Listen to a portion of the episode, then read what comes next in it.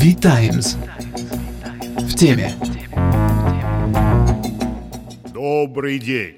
С вами подкаст V-Times в теме. И это я, Кирилл Харатьян, редактор «Витаймс». Вместе со мной политический обозреватель «Витаймс» Екатерина Гробман. Добрый день. Эта неделя выдалась достаточно богатой на политические события. В полдень в среду президент огласил свое послание долгожданное, а вечером э, сторонники Алексея Навального вышли на митинг, чтобы потребовать э, допустить к нему врача. На первый взгляд эти события кажутся мало связанными, но на самом деле это не совсем так. Кроме того, на политическую картину заметно влияет то, что сегодня президент Путин встречается со своим коллегой из Беларуси Александром Лукашенко. Итак, что же нам сказал президент в своем послании?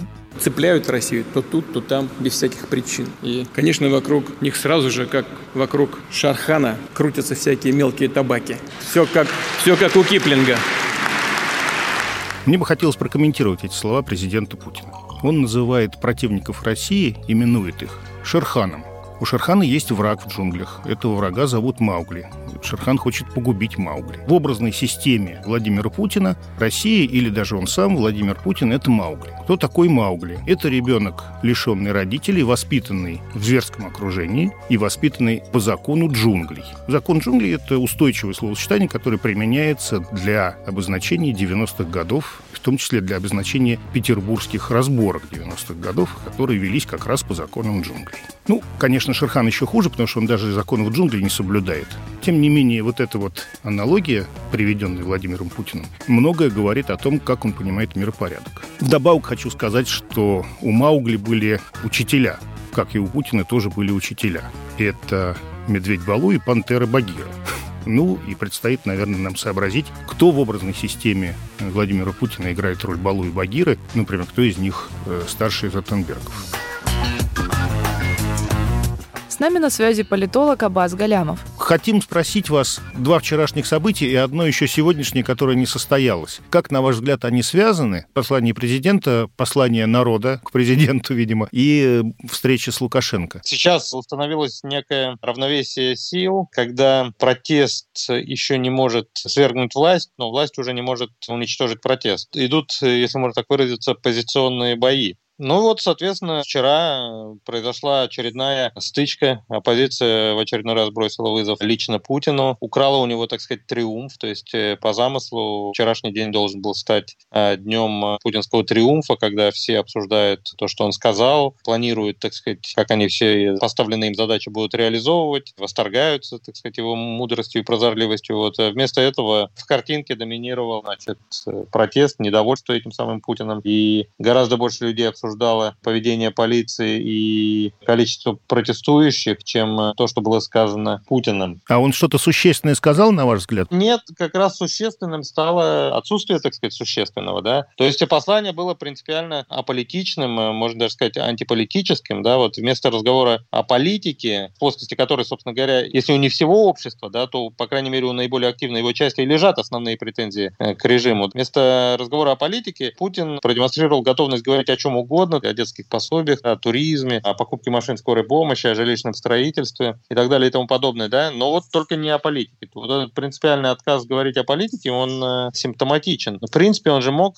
организовать политическую надстройку над нынешними действиями государства, да, над теми репрессиями, которые силовики организовали в последние месяцы. То есть он, он же мог там э, скритиковать протестующих, оппозицию, да. Ну, вот, то есть жесть такую традиционную устроить. Он предпочел этого не делать, и это было заметно, да, он как бы предпочел остаться в стороне. То есть вот да, вот есть э, некий курс, который реализуют силовики и Кремль, да, но я как бы не при делах, я этим не занимаюсь, я занимаюсь покупкой машин скорой помощи для сельских районов. Как говорится, крепкий хозяйственник, да? Да-да-да, и это, в принципе, симптоматично. То есть он предпочитает держать дистанцию. Очевидно, что он э, не в восторге от той жести, которая вот э, творится. В принципе, может быть, оно ему и нравится, да, но он, по крайней мере, понимает, что это не идеальный сценарий, и он ведет не туда, куда нужно. Объективно говоря, ведь действительно это тупиковый путь, это понятно. На штыках можно сидеть какое-то время, но не бесконечно. Путин сейчас превращается в такого Лукашенко. А какая у Лукашенко свобода маневра? Да никакой сейчас уже нет. И Путин, наверное, понимает, он же всегда отличался от Лукашенко, так сказать, большей гибкостью, большей тонкостью, большим политическим мастерством. И Путин понимает, в общем-то, наверное, да, э, тупиковость вот этого пути. Поэтому он предпочитает все-таки держаться в стороне, имея в виду возможность послабления какого-то, послабления в части вот э, силового реагирования, да, и перехода к политическому маневрированию. Вчера же мы это увидели, вчера явно мягче все прошло по сравнению с зимними акциями протеста. Как только ФБК объявила о предстоящей акции, Навального тут же в больницу перевели тюремную. Вчера Москалькова сказала, что к Навальному там врачей пустили, оказывается. Попытка какого-то маневрирования со стороны Путина. Спасибо большое, Аббас. До свидания. Катя, вы как очевидица вчерашних событий. Извне создалось впечатление, что все было дурно организовано и какой-то конкретной цели,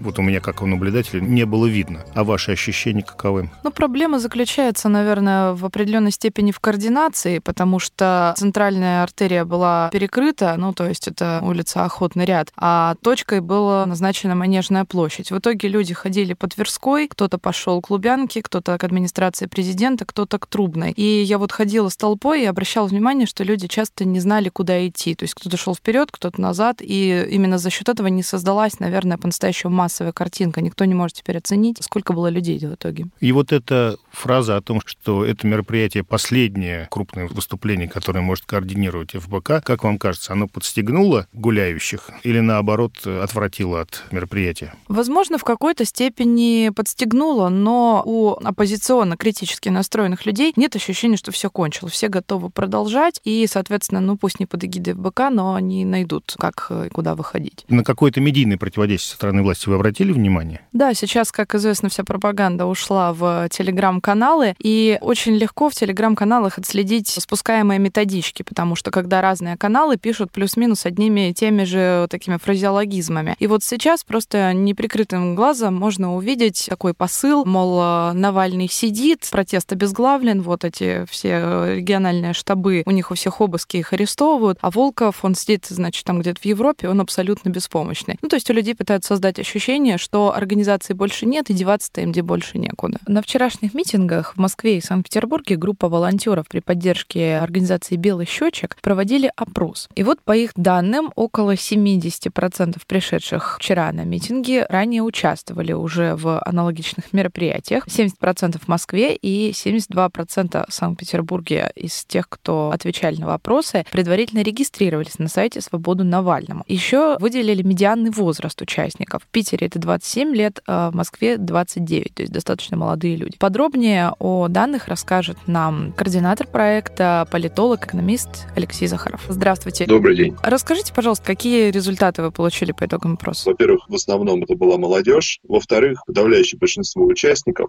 больше 70% в обоих городах, уже принимали участие в протестах в январе этого года. Таким образом, можно сделать вывод, что на вчерашний митинг пришли люди, ядро сторонников Алексея Навального. Ну вот то ядро сторонников, которое сформировалось во время январских протестов, да. Я еще обратила внимание, что вы, те, кто пришли на митинг, регистрировались на специальном сайте ФБК. Это действительно так? Да, ну смотрите, из тех, кто пришел на митинг, тоже большинство, в районе 70%, регистрировались на сайте. Из тех, кто пришел, не зарегистрировавшихся, было меньшинство. А о чем это говорит? Почему? Куда делись 30% или эти 30% спонтанно? Нет, смотрите, 30% пришедших, которые не регистрировались, ну, наверное, не регистрировались по каким-то своим соображениям. Может быть, боялись, что их данные сольют. Не безосновательно боялись, да. Не безосновательно, к сожалению, да. Но вот это вот некоторая неопределенность была, сколько будет людей, которые придут и которые не регистрировались. Другое дело, что, видимо, там большинство из тех, кто регистрировались, не пришли. И как бы отдельный вопрос, почему это происходит, но наш опрос не может на это ответить. Этот митинг, он заявлялся достаточно амбициозно. Волков, Жданов писали, что это, возможно, последний митинг на ближайшее время, ну, потому что организацию могут признать экстремистской. Может быть, это так и есть. Задача была такая поставлена, что сейчас нужно прям выйти, ударить. Насколько, как вы считаете, во-первых, они справились с этой задачей, вот максимум мобилизовать людей, и, во-вторых, э, соответственно, что будет в дальнейшем с оппозиционным движением? Я могу провести некоторые параллели. Летом 2019 года вот эти вот митинги вокруг того, что на выборы в Мосгордуму не допустили нескольких кандидатов. Там сначала был вот такой вот цикл. Сначала митинги, которые не согласованные, которые достаточно жестко подавляются, уголовные дела. Потом допустили один согласованный митинг. Больше, значит, после этого решили не согласовывать, когда поняли, что действительно очень много людей мобилизуется. И потом был несогласованный митинг 31 августа, на который пришло мало народу, потому что люди боялись делать перепосты и из-за того, что боялись санкций. Пришло там 5-7, наверное, тысяч человек. Ну, где-то так. Там я давал когда-то оценку, наверное, около 7. И этот митинг абсолютно прошел мирно. Полиция вообще никого не задержала. Вела себя так, как должна была вести в таких ситуациях, что бывает редко. Ну, то есть вот такой вот цикл, да, когда идет... Сначала вдруг взрывается проблема, ее жестко давят, потом идет такое превентивное подавление, и дальше, если власть понимает, что как-то удалось эту проблему купировать, то они, значит, там, превентивным террором, то митинг потом не разгоняется. В Питере почему-то решили разогнать, но я не знаю почему. А вот э, в дальнейшем, как думаете, будет вести себя вот эта оппозиционная аудитория? Будет мобилизовываться, поводы будут возникать периодически, потому что чувство того, что с вами обращается как с грязью под ногами, оно никуда не денется. Я очень надеюсь, что протест не будет по-настоящему радикализироваться. Пока люди абсолютно мирно протестуют. Спасибо большое. Всего доброго. Счастливо.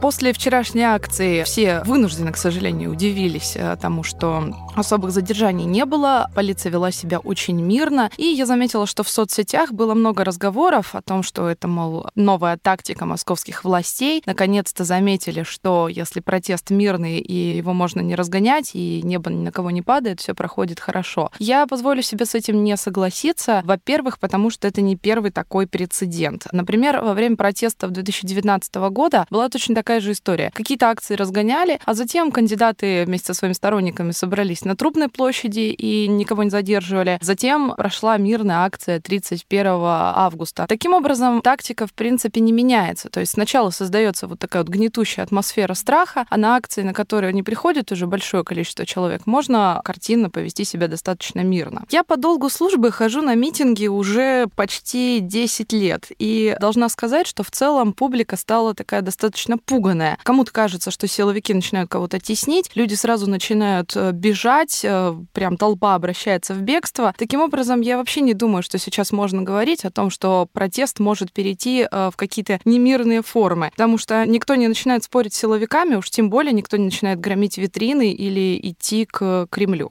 О задержаниях на вчерашнем митинге мы поговорим с медиакоординатором проекта ОВД-инфо Константином Фоминым. Костя, скажите, пожалуйста, большие ли были задержания вот с точки зрения вашей статистики вчера? Здесь важно сказать то, что мы еще на данный момент продолжаем подсчет. Сейчас 1788, прям цифра на сайте доступна. Это еще не финальное. Количество задержанных, оно подрастет. Но если сравнивать с предыдущими протестами вот января-февраля, то можно сказать, что это несколько меньшее количество задержанных. С другой стороны, если сравнивать с любыми задержаниями предыдущих лет, в том числе и московского лета 2019 года и там задержаний во время протестов на Болотной и после этого, а, то, конечно, это гораздо большие цифры. В исторической перспективе это все равно беспрецедентно крупное задержание. Костя, вот такой немножко иезуитский, что ли, вопрос. В Москве все это мероприятие прошло очень мягко. Если сделать экстраполяцию, допустим, и предположить, что в Москве задержания были бы похожи на январские, превысила ли бы цифра, по вашей оценке,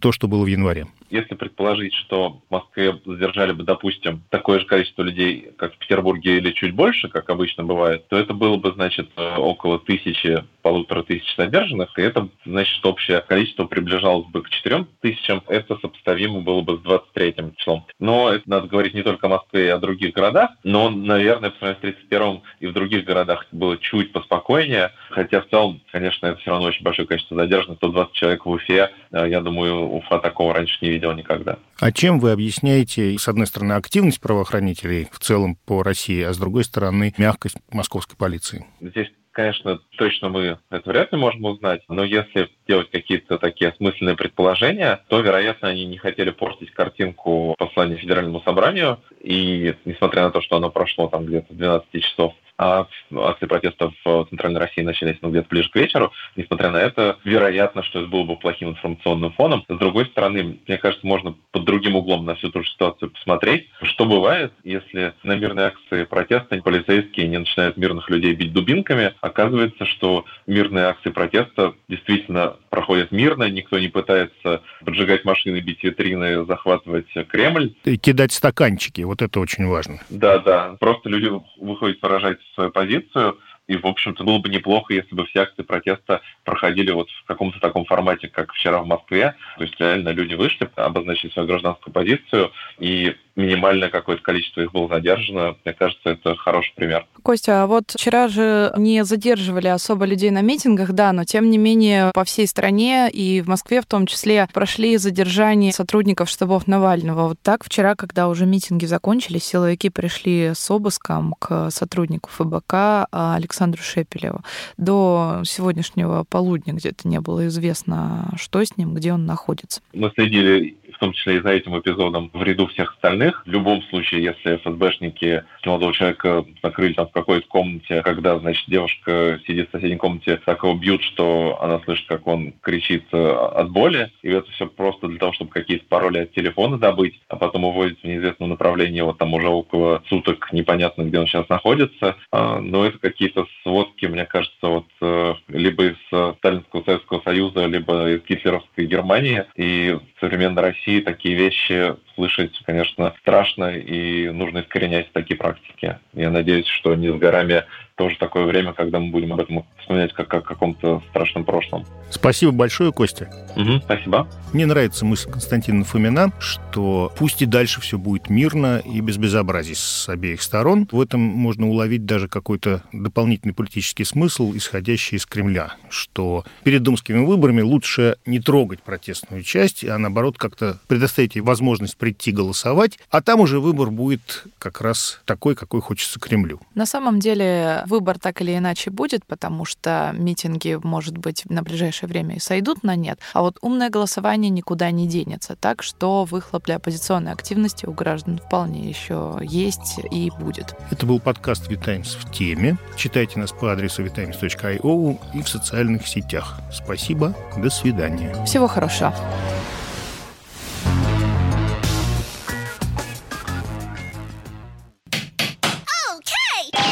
Сделано в CM Records. cmrecords.ru. Любая озвучка.